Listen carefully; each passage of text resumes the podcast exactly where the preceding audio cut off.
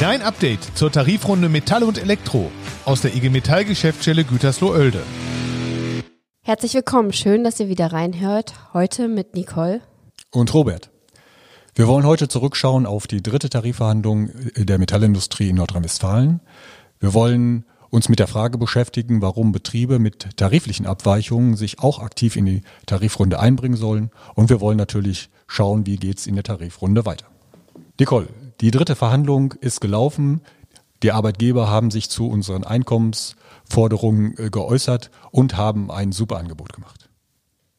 Ein super Angebot würde ich das eher nicht bezeichnen. Eher eine Zumutung. Die Arbeitgeber bieten 0% Entgelterhöhung für das Jahr 2021, null Bewegung bei der Beschäftigungssicherung und null Verbindlichkeit bei dem Thema Zukunftstarifverträge. Also dreimal null. Das geht in der Tat auf keine Kuhhaut. Insbesondere wenn man bedenkt, dass die Zahl der Arbeitslosen, die, die ihren Arbeitsplatz verloren haben, schon gestiegen ist und wahrscheinlich in den kommenden Monaten weiter steigen wird. Wir eine hohe Anzahl von Kurzarbeitenden haben und dann eine weitere Nullrunde. Wie soll da verhindert werden, dass die Wirtschaft auf Talfahrt geht, wenn die Bevölkerung keine Kaufkraft hat? Wir müssen weiter Druck aufbauen, Druck aufbauen in den Betrieben, Druck aufbauen mit unseren Kolleginnen und Kollegen, aber dürfen dabei natürlich nicht die wirtschaftliche Lage in den Betrieben vergessen. Was sagst du dazu? Ja, wir haben äh, tatsächlich auch einige Betriebe, die eine äh, tarifliche Abweichung haben und die sind natürlich zunächst erstmal gefühlt auch anders betroffen. Allerdings muss man berücksichtigen, dass diese abweichenden Regelungen erwiesenermaßen ja eine betriebliche Krisenursache haben und äh, eine Antwort auf diese Krise sind. Ein Maßnahmenpaket ist in der Regel beschlossen äh, worden, in dem es auch schmerzhafte Verzichte für die Beschäftigten gab oder gibt, um größere Übel zu vermeiden. Das kennst du ja sicherlich auch. Ja, genau. Auch in unseren Betrieben in der Geschäftsstelle gibt es einige abweichende Tarifverträge bzw. Haustarifverträge, die dafür gesorgt haben, dass die Talfahrt beendet wurde. Aber es ist auf jeden Fall zu erwähnen, dass solche Tarifverträge nur befristet zu sehen sind. Das heißt, danach ist das Ziel wieder auf die Flächentarifverträge zu bekommen, sodass auch die jetzigen Forderungen für die Kolleginnen und Kollegen auf jeden Fall zählen nach ihren Haus- und abweichenden Tarifverträgen.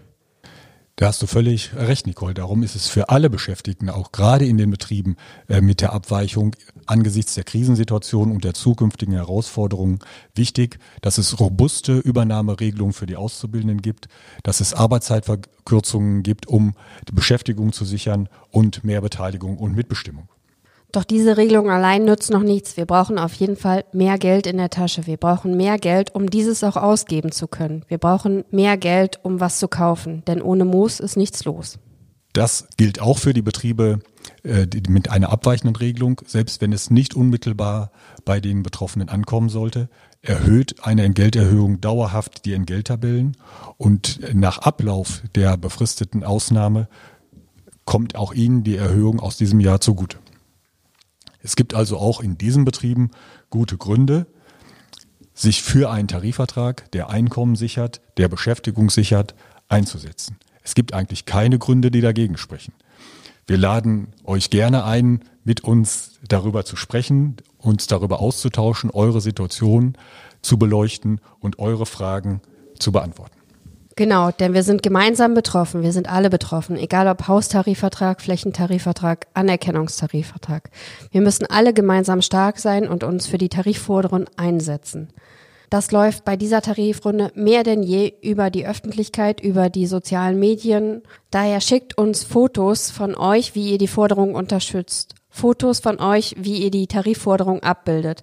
Oder kleine Videos, eine Anleitung findet ihr dazu auf der Homepage der IG Metall Gütersloh-Oelde. Sprecht mit euren Kolleginnen und Kollegen, nehmt das Thema auf im Betrieb und diskutiert und gewinnt Mitstreiter dazu. Wir freuen uns auf eure Beiträge, die Druck machen sollen in der Öffentlichkeit, in den Betrieben, damit wir noch im Februar ein gutes Ergebnis bekommen. Sonst müssen wir im März eine Schippe drauflegen und auch mit Warnstreiks nicht hinter dem Berg halten.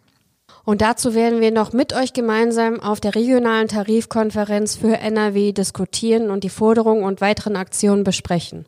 Hier kommen Betriebe und Akteure aus ganz NRW zusammen und ziehen an einem Strang. Auch haben wir eine kleine Bustour geplant, wo wir einzelne Betriebe bei uns in der Region abfahren werden und öffentlichkeitswirksame Maßnahmen gestalten.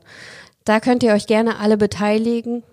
Weitere Infos findet ihr bei den Funktionären in eurem Betrieb. Wir wollen nicht bis zum St. Nimmerleinstag verhandeln. Darum muss es Bewegung geben in den Betrieben. Beteiligt euch. Nur wer sich bewegt, kann auch was bewegen. Denn in dieser Tarifrunde gilt mehr denn je, mit Abstand und Kreativität kommen wir ans Ziel.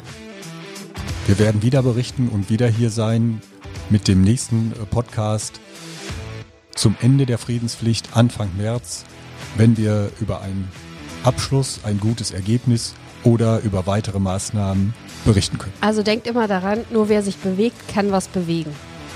Wir freuen uns, dass ihr wieder zugeschaltet habt. Macht das auch beim nächsten Mal.